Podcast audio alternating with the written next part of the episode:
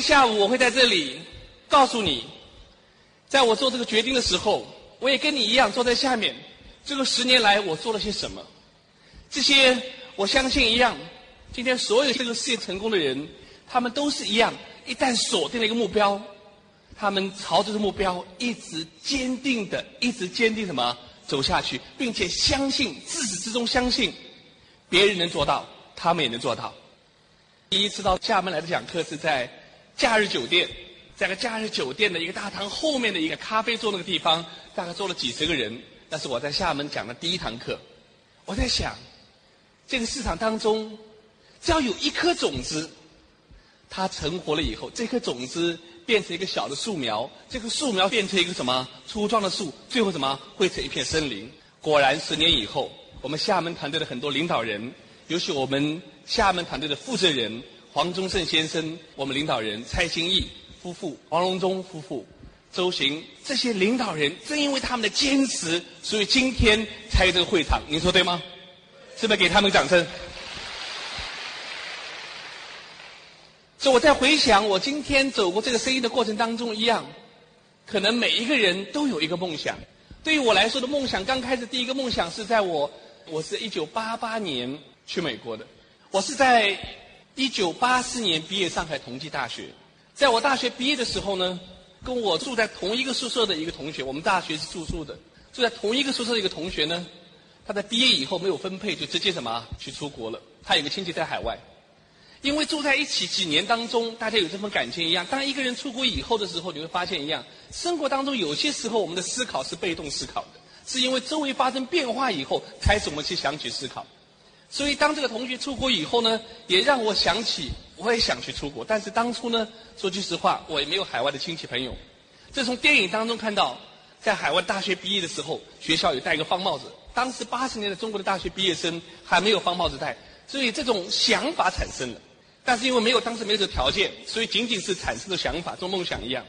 我是毕业以后三年以后，在一九八七年、八八年时候，大概一群的想法很强烈以后，忽然有一天，我们家里收到一封信。这封信是来自美国纽约，是我没有见过面的一个舅舅，他从台湾去了美国以后，然后找了一两年，找到我母亲的时候呢，然后呢，我们联系上了。当这封信从美国纽约寄过来以后，我一看到这封信以后，又点燃起我重新在大学时想出国的什么这种念头。所以这个时候，我跟妈妈说，有没有可能请我的舅舅呢给我出份担保书，我自己联系学校。就这样，在一九八八年年初，我就带着两个箱子。五十块钱美金就去美国了。很多人知道我一个习惯，我正式开始讲课以前呢，喜欢脱去外套的，让你先欣赏一下我的纽崔莱身材。OK，你一看我这身材怎么样？啊，你要感谢纽崔莱。所以讲到这身材时候很有意思。我曾经是运动员，经常被安利公司邀请讲课，在全国各地。很多这个嘉宾呢，我去了很多城市，也去过，过了一段又去了一下，甚至公司的这个。会议主任都换掉了以后，换掉好几个以后，我还过去一样。那每一次去的时候，有这个新的会议主任，在电话里面邀请我过去呢。电话通过几次已经比较熟悉，可是呢，我们还没见过面。所以在我去以前呢，他到机场来接我。我说什么航班订好以后，可是机长不认识啊。他说那怎么办？他说我拿一个安利的薪资或者拿个安利的什么袋子。我说万一机场有两个拿安利袋子，我找谁呢？对不对？我说我有办法。他什么办法？我说我们对暗号，怎么对什么暗号？我说你看着有这么一个人身高体型下来以后。戴着眼镜，万一你认错的话，当然你不知道他是不是我。你对他说一句话，基础真诚，有人回答你说同享丰盛，这个就是我。其实我们从来没对上暗号，他一出来以后看到我走出来，他就跟我说：“您是杜先生吗？”我就回答说：“是啊。”坐上车我就好奇怪，好几次我就问他，去不同城市他们都直直接认出我。我就问他说：“你怎么一眼就认出我那么肯定？”他说：“我发现你跟整个飞机上走出来有点不一样。”我说：“当然不一样。”整个飞机上当中走出来当中，我是吃纽崔莱什么吃的最多的人，对不对？这个差距告诉你很重要的一点，非常重要的一点，你会发现一样。今天您跟别人去销售一个营养食品的时候，您首先在没有开口跟别人讲这个产品以前，别人应该从你身上去体会到您用这个产品的什么不同的特质出来，对不对？你要销售雅姿。你一定让别人看到你有色彩、有保养。你要销售纽崔莱，别人看到什么？你的身身材怎么？看上去是健康、营养的。同样，你一样跟别人分享这个事的时候，过后我在经历当中告诉你一样，我不是刚开始被安利这个产品吸引进去，因为当时在美国没有产品的广告，没有安利东西一样，我完全是被贝瑞德集团的这些优秀的领导人的这种素质，他们身上所散发的那种魅力所吸引进去的。所以，当我去美国留学的时候，当时的理想很简单，就想戴一个方帽子，做个工程师。所以，这个理想驱使我去了一样。你会发现，人的这个梦想或者理想也好，是人朝前走非常非常重要的一种动力。人没有动力的时候，或者没有想法的时候，我跟告诉你，这个一辆车子嘛，动力就没有了。所以你会发现，所以当时这个梦想的时候，驱使我什么？想戴个方帽子。其实你会发现，人有个特点，叫人不知道的时候胆子挺大的，知道以后胆子挺小的。你让我今天带五十块钱美金，我的英文比当初好很多倍的时候，我都不敢在路上走。可是当初你会发现，反正不知道，也就去了。到那里以后，你会发现一样，你们一定看过个电影叫《北京在纽约》，看过没有？很多看过电影当中。这个《北京在纽约》电影当中的这个主角王启明夫妻两个去了美国以后，他的亲戚呢从机场接他们呢，没有接到他们住的家里，直接接到一个地下室给他们找的一个临时住的一个地方，告诉他们说这个房租给他们是垫付的，然后等他们打工挣钱以后，这个房租什么还要还给他。我去的情景呢跟他很相似，我的亲戚呢到机场接了我以后呢。接到一个在纽约曼哈顿的中国城，到了中国城以后，有一个六层楼的公寓。进了公寓以后，坐上电梯，我准备问清那个楼上的这个一楼、二楼、三楼、五楼、六楼，我问他清几楼，他说清一个 B。我当时不知道那个 B 什么意思，B 原来什么叫 basement 地下室，往地下清下去。所以我刚开始在美国去的时候，是从地下室开始的。所以到那里以后，我亲戚跟我说，这里有一个床铺，你先住在这里吧。这个床铺的房间隔壁有个房间，是个垃圾房。因为你会发现，其实人的生活条件环境差也好，环境好也好，这并不重要。最关键，您心中要有方向，要有追求。所以在那种环境当中，那个时候我每天住在地下室，每天呢坐地铁去上学，我要学英文课。所以刚去了以后，过了两天，时差刚转过来，我的亲戚请我吃饭。试想一下，在一九八八年，将近十七年前的杜先生是比今天更年轻、更帅，是不是这样？所以我第二天我亲戚请我吃饭时候，然后呢，他看着我年轻力壮的，那个他也是第一次见我。他说：“你年轻力壮的，你到这里来，不要靠我什么来养你。”我当初没听懂这句话的含义，因为在我出国以前，我从小学、中学、大学整个成长过程当中，我没有担心过吃住穿。我想总是有人什么，好像替你解决的。我们在国内上学的时候，小学、中学、大学，只要你进考进学校以后，学费你不用担心，总是有办法解决一样。那个时候都是国家的，所以没有担心过。你会发现一样，生活当中你没担心过的事情的时候，你也不会考虑未来怎么样。所以呢，我的亲戚呢告诉我说：“他说，你年轻力壮的，不要靠我来养你。”当时这句话讲了以后，我还没听懂他他的下文什么意思。他给了我一句话叫“师傅领进门，修心在自己”。讲完以后呢，给了我一张纸条，上面写了个电话号码、个地址，说你过两天去这家餐馆打工。我有个朋友在餐馆里面做大厨，你到那里找份工作，然后呢，先打工挣了钱以后，然后再去念你的专业。我以为他是说的完的什么？他是动真格的，所以就这样。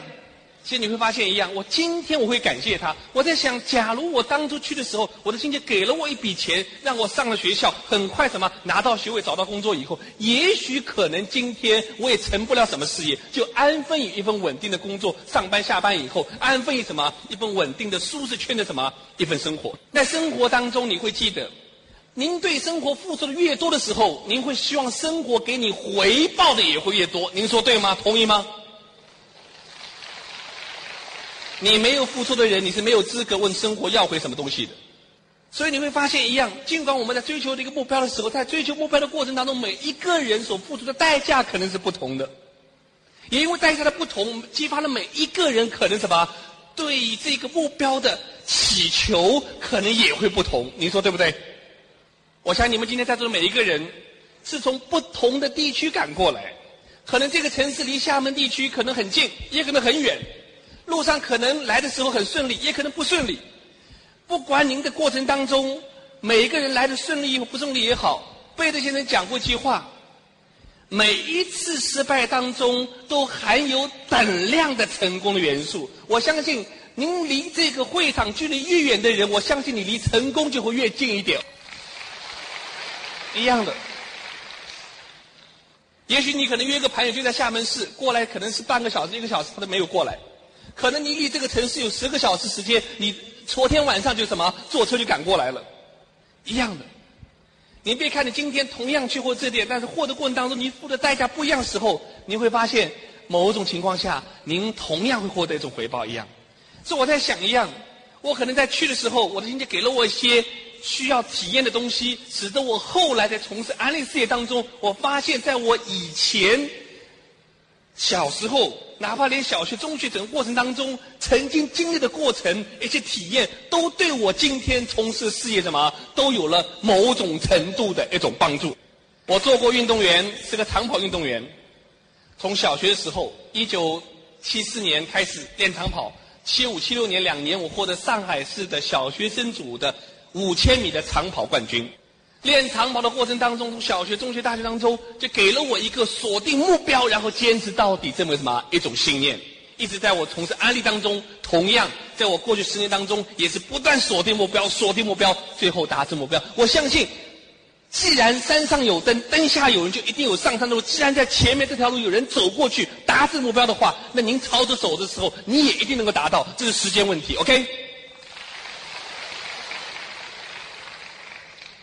所以我在去美国的时候，我的亲戚呢，就让我开始真正从最基础的开始。所以我的生活就是住在纽约曼哈顿的这个中国城的一个地下室里面。然后呢，每天坐地铁上学，先要学英文课。上放学以后呢，我去餐餐厅打工。其实生活是最好的老师。在餐厅当中，其实我找的第一份工作呢，是在厨房里面帮那个我的亲戚一个朋友是大厨当助手。因为我从来没干过厨房，你会发现一样。一个没有干过活的人，跟着一个会干活的在旁边的时候，那个人反而觉得更累。你有没有发现？所以呢，他看我笨手笨脚的，他就告诉说：“这样吧，您小伙子长得挺不错的，到前面去找一份服务员的工作，叫 waiter，帮客人什么点菜、端端端盘子，省得在厨房里面又是刀啊又是什么的，很危险，搞得不好你手啊哈还要开口。就这样呢，我就很快呢，他让我什么，请出我厨房到前面去。他说，过会老板要面试你。”有没有做过？你一定要说你做过，因为你没有做过呢，他肯定不要你。于是呢，我想做服务员不是很简单吗？客人拿了菜单给他，无非是英文一样。可是你会发现，你有没有做过？你会发现，一上场的时候，你学的东西的东西，你学到以后并不是会了，学到以后必须去做到，做到一个什么？还要去悟到才会得到。很多人是课堂上学了以后，为什么还没做成功呢？他没有去实践。我们看很多东西学会很很快。说我觉得很简单，做这个服务员很简单一样。可是你会发现，那老板看我说：“好吧，你先做吧。”可是你会发现，当客人是同一个时间感觉肚子饿的，中午十一点到一点钟是中午的午餐最忙的时候，客人周围的办公楼的时候，一下子出来吃饭了。这个客人点着，那客人点了以后，这一点以后，你的英文还不是很熟，你要客人说：“你再说一遍，再说一遍。”客人朝你看一看。客人朝你看不出来，老板朝你看一下以后，有的时候你慌忙慌忙当中有什么写错单子送给客人的时候，那个菜不是他所要，他说我不要，你给我点错了，这怎么办呢？老板说不用蒸了，再重新补一个。补完以后，客人走了，吃完饭下午客人走了以后，老板告诉说，你也该走了吧，我就被炒鱿鱼了。今天这个菜我都不会忘记。我们小时候骑单车的时候，我相信。你小时候骑单车摔过一跤，或者腿上留下的伤疤，你今天都不忘记。但是你从小学、中学、大学学了很多的知识，我相信你今天已经有所忘记了。数学的微积分你忘了，解析几何你也忘了，一样，一样的道理一样。因为你学的东西没有去用它，你就会忘记。做安利同样的道理，就这样。我上午放学餐厅打工，餐厅打工以后呢，每天晚上回来很晚。每天晚上餐厅是一般到十一二点钟，所以第一家餐厅让我炒了鱼以后，我到了第二家餐厅。第二家餐厅以后呢，做了一个星期以后，又酒水不足，又被炒了次鱿鱼。从此以后，我没有再被老板炒过鱿鱼，相反，我是倒炒老板鱿鱼。就这样，我一直做做做到曼哈顿，可以说是最高级一家中国餐厅里面，在那里做什么？做个 captain，就是领班一样。但是我知道，那个不是我最终要去的终点。我的目标是什么？戴方帽子。所以等到我在餐厅当中大概挣了一年多的一个学费以后，我就什么去上学了。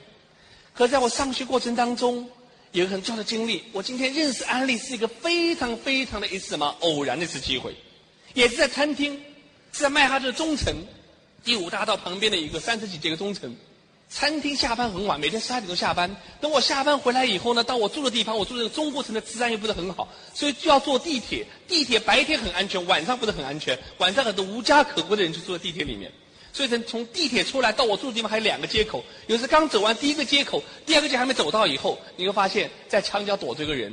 纽约这个城市有个特点，就全世界什么人种都有的，黑的、白的、黄的、咖啡的都有。那个黑的跟白的结婚，甚至小孩有点咖啡色的。躲在墙角的这个人当中，往往是一个黑人。设想一下，一个黑人又是晚上又穿黑的衣服，你真的看不见他。你能想象吗？等你发现他的时候，其实他不要抢劫你，你已经吓了一半半死了。为什么？突然墙角出来一个人一样，他那把刀出来，你被抢劫了，说我被抢劫了。说我被黑人抢劫过，一共被抢劫过两次，所以那次抢劫时候那把刀是抵在我的脖子上，身上所有东西全部拿走了。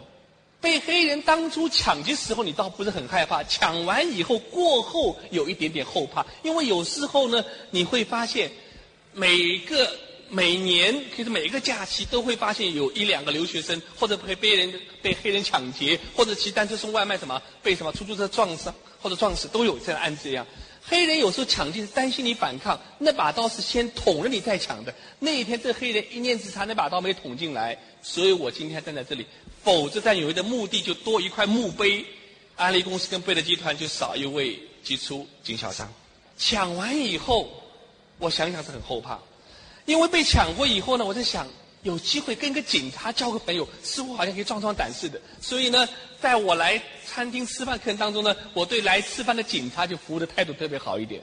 人有个特点，你对什么事情有所企图的话，您的态度一定随之而转变，信不信？是不是这样？有一天中午，来我餐厅吃饭的是有两个警探，警探穿着便衣，也穿着西装一样。我不知道，我饭店的经理知道，说这是两个警探，你帮我好好招待他们，不要收他们费用，所以我就服务他们，而且态度很好。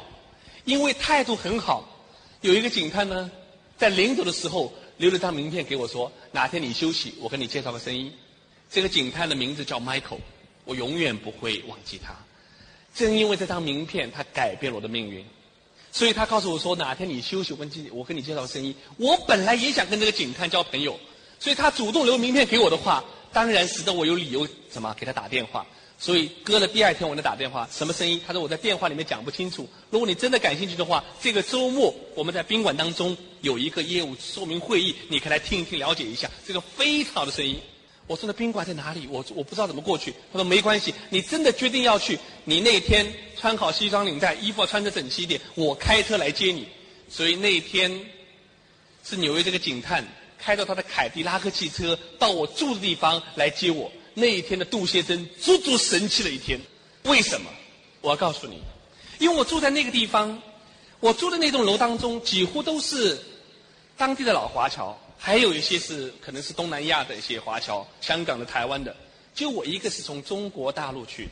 请记得，八十年代中国还很贫穷，还不很富有，国家还不是很强盛的时候，所以出国的这些中国人在国外是被别人看不起的。在资本主义时候，请你记住一点：实力才是尊严。就像你们会听说过一样，当初中国内的人到到香港去，那里会香港称大陆来什么，就叫表叔一样，就是一样。或者你在你在大都市里面住，你从农村来的什么些亲戚朋友，比较贫困的、比较穷一点的话，你总另外一样。我们去国外也是一样，在八十年代，因为没有钱，投奔的是什么？我们的亲戚朋友都比我们富有一点，所以在那栋楼当中，而且我又是在那栋楼里面住在地下室的。而且我还有一份工作，说每天餐厅结束以后，回到这个六层的公寓的地下室，我还有一份工作是抵我住的那个房租的工作，什么？就是我住的房间旁边那间房间的垃圾房。这个六层的公寓，每一层有六七户人家，每户人家把他的垃圾呢通倒在垃圾通道。这个通道倒下来以后呢，在地下室有个垃圾机器，它会自动把垃圾推出来，要靠人工把那个袋子套上去。垃圾出来以后，靠人工一袋一袋捆好以后再套上去。每天晚上有六七包垃圾，是我下班以后还要把垃圾房的垃圾捆好弄好以后清扫完，把垃圾什么把它推到一楼放在门口，让垃圾都收走。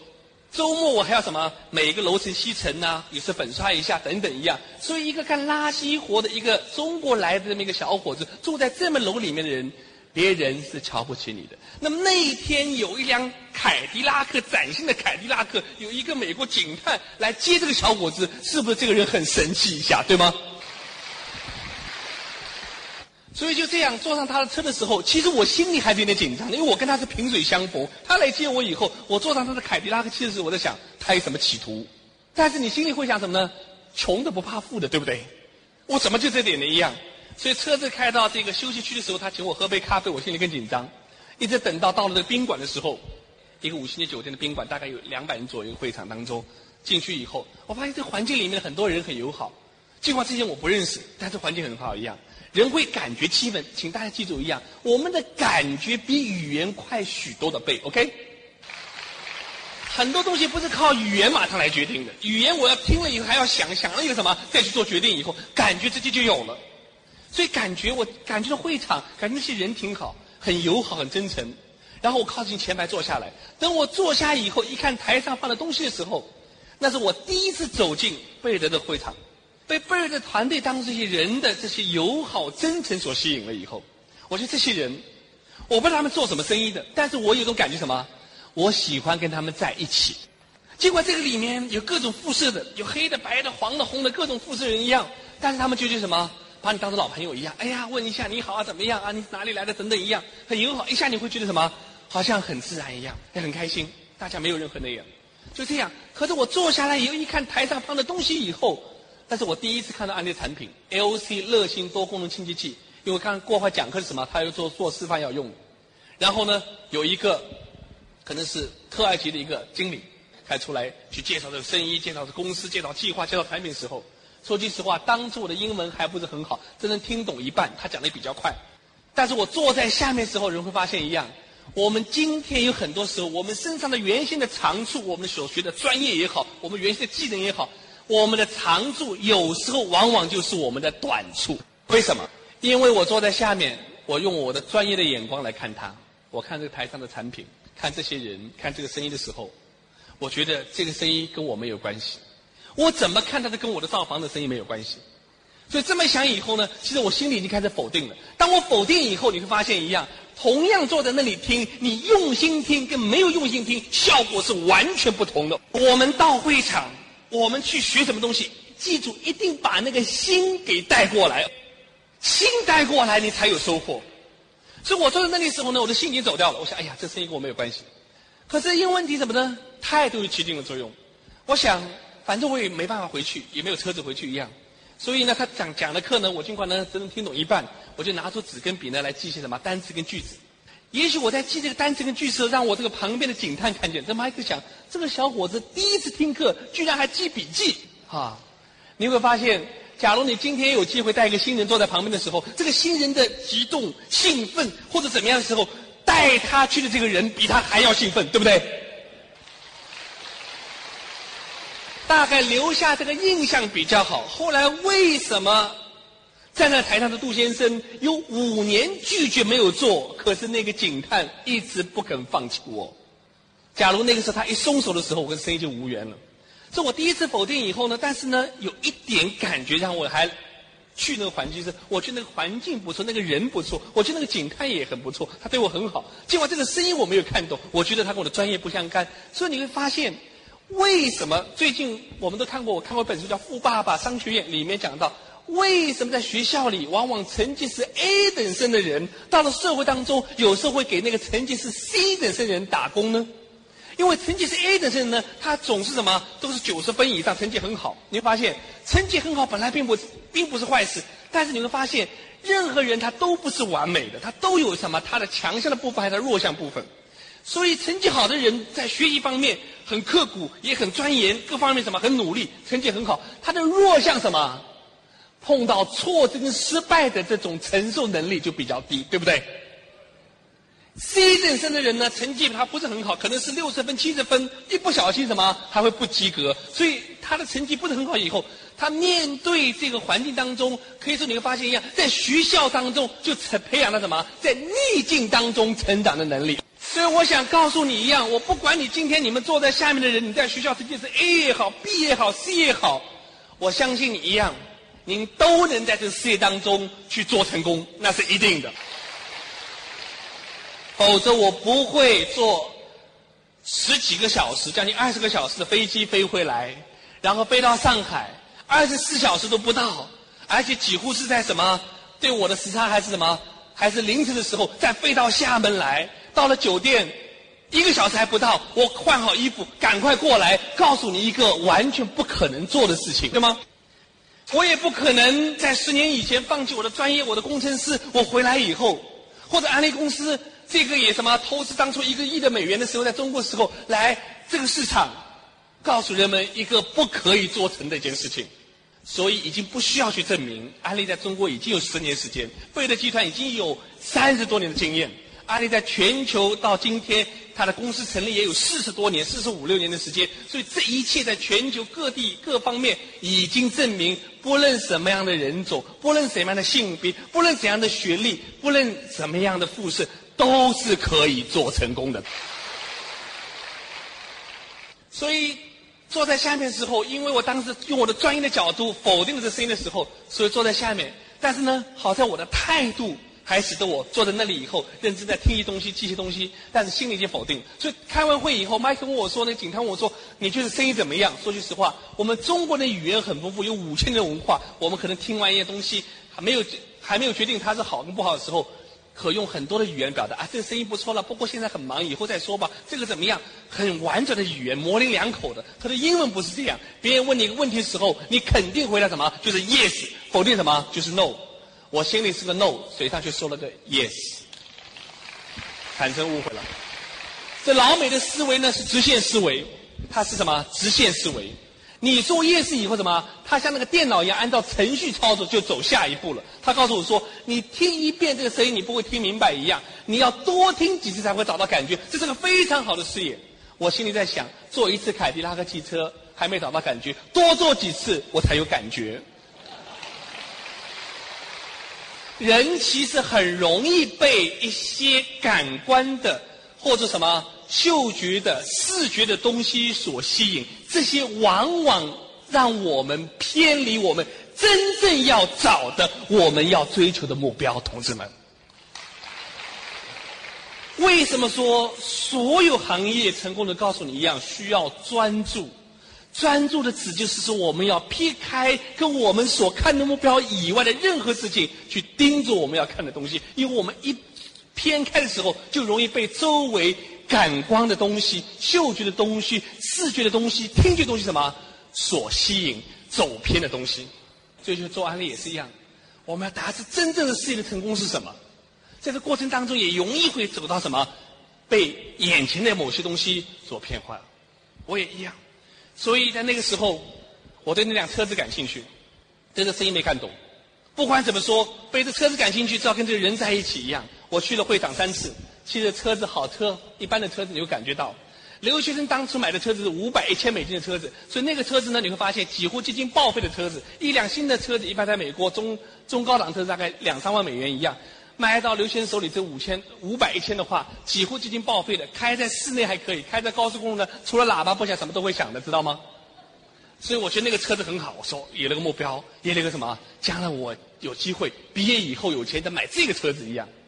梦想放大了，你会发现，所以梦想放大有什么？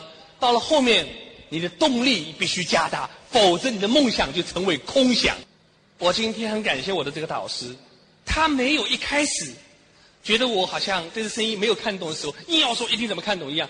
只要我还留在身边，只要我对这个环境还有兴趣，只要我还肯学习，只要我还有梦想，他就对我还有希望。我们有时候太过急。我们自己认识一样东西，可能经过了一段时间，甚至半年、一年、两年，才忽然悟到个道理一样。当我们悟出个道理以后，我们希望周围的人马上立刻跟我们一样，什么达到我们这个境界，有一点点什么要求别人太高了，缺乏一点点的耐心。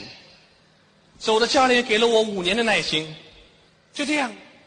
所以他第三次问我说，他看我没有主动要想加入办，他知道我。好像还没有完全看懂这声音的时候，告诉说你想不想先运用这产品？他找到我当初最基本的需求，因为当初我还是想着戴方帽子做做工程师，我没看懂生意，用我的专业角度是什么，我没看懂他，所以呢，他问我说你想不用这产品？我说好啊，其实这个时候是我真心的，我想这里面产品挺不错的。既然我用产品，那么他是什么？我跟他，其实我还想跟他交朋友，所以这个朋友的关系还想在。那么怎么来维持关系呢？那我用他的产品，他是我他的顾客，他就要经常什么把产品给我，这样我们还是保持这样关系。就这样维持的关系。他说你有两种选择，一个呢就选择一作为一般的顾客。作为顾客，我用顾客价格给你；还有一个人选择销售代表、经销商，你享有八折，并且还可以把产品什么分享给别人。说我选的是销售代表、经销商，可是实际上我的行为什么是一个顾客，仅仅是拥有产品。那是在一九八八年加入了，加入了。尽管办的卡是销售代表、经销商，但是我有权利可以推荐，可以做什么一样。但是实际上我只停留在是个顾客用产品一样。但是跟他麦克在一起几年当中。他有时带我去开会，有时跟他在一起喝咖啡聊天的时候，我会发现，没有做安利跟做安利会不一样。没有做安利，你从角度从外围去看做安利的人，发现他有几个特点。什么特点？就是那个做安利的人叫三句不离本行。有没有发现？没有讲到三句他就很兴奋，哎，讲到安利什么就兴奋一样。大概全世界都是同样的，都是相通的一样。所以就这样。在第一阶段，我们很容易我们在做的时候，由于兴奋的时候，你发现一样，你周围的人有时不那么兴奋的时候，兴奋有时控制不好是什么？就变什么叫手中有剑，胸中无剑，看到什么安利安利安利安利，刺伤不少人。所以几年当中，我很感谢他。我是到了一九九三年的年底，九四年年初的时候，才让我第二次回头去看安利是什么，去了解这个生意。但是在这几年当中，从八八年到九三九四年的当中，这个将近五年当中，我一直在背着环境当中在成长。尽管我在上训练我的专业，可我经常跟我的这个介绍人在一起。每个月总有见次面，有时跟他一起去开开会啊，我是当做是什么多一个社交环境一样。所以在这环境的熏陶下以后，慢慢慢慢帮我的父梦想放大了。这些梦想放大以后，使得我我以为我戴了方帽子做了工程师以后，我所希望的那些理想目标、物质目标、理想目标都能实现。其实不然。等到我九二年学校毕业，工程师硕士研究生毕业，开始在社会工作时候。这个时候，你发现我们在学校当中所思想的生活是一种世外桃源，像电影当中描述生活一样。实际的生活是有压力的。到了实际生活，你发现为什么有些在生活当中收入比你多出十倍，有些会比你多出一百倍？那个收入比你多出十倍跟一百倍的人，绝对不会比你聪明十倍一百倍。那为什么呢？你会思考，你还会去想很多。为什么那个好的车子你会觉得你好像买起来很累？那个好的房子好像离你还是很远的？你不是不努力，你也努力。我自己认为自己一直从小都是在努力的，一直在有追求的。但是我发现好像有些东西离我好像是很远的，我怎么样努力是达不到的。那为什么呢？是对一个刚刚开始学校毕业的人，进入社会以后，一个还有很多的这种青春活力、一种追求动力的人，这个时候你会发现一样是在寻找着为什么一样。这个时候我接到了一个电话。这个电话是马宇给我打的，我记得很清楚。九三年年底，他告诉我说，安利这个公司到中国市场投资了。他说你要好好了解这个生意是非常好的生意。那么在我在寻找为什么的时候，他给我讲了安利的时候，让我再一次回过头去了解安利是什么。这一次了解是我自己要，我到图书馆查询资料，安利公司创办人汪安乐跟迪维斯何许人，这两个人成长经历如何，创办公司经历过程。我同时什么又去什么，又跟他一起去参加不同的小的家庭聚会、团队会、周末大会，一直到九四年的三月份，我去参加了一个春季领导大会，在费城，是也是一个体育馆，所以我对体育馆特别有感情，同志们。亲爱的朋友，想获得更多的成功经验吗？请关注微信公众号。炫色安利微商旗舰店，我们将为想成功的你提供更多的精彩信息。炫色安利微商旗舰店等你哦。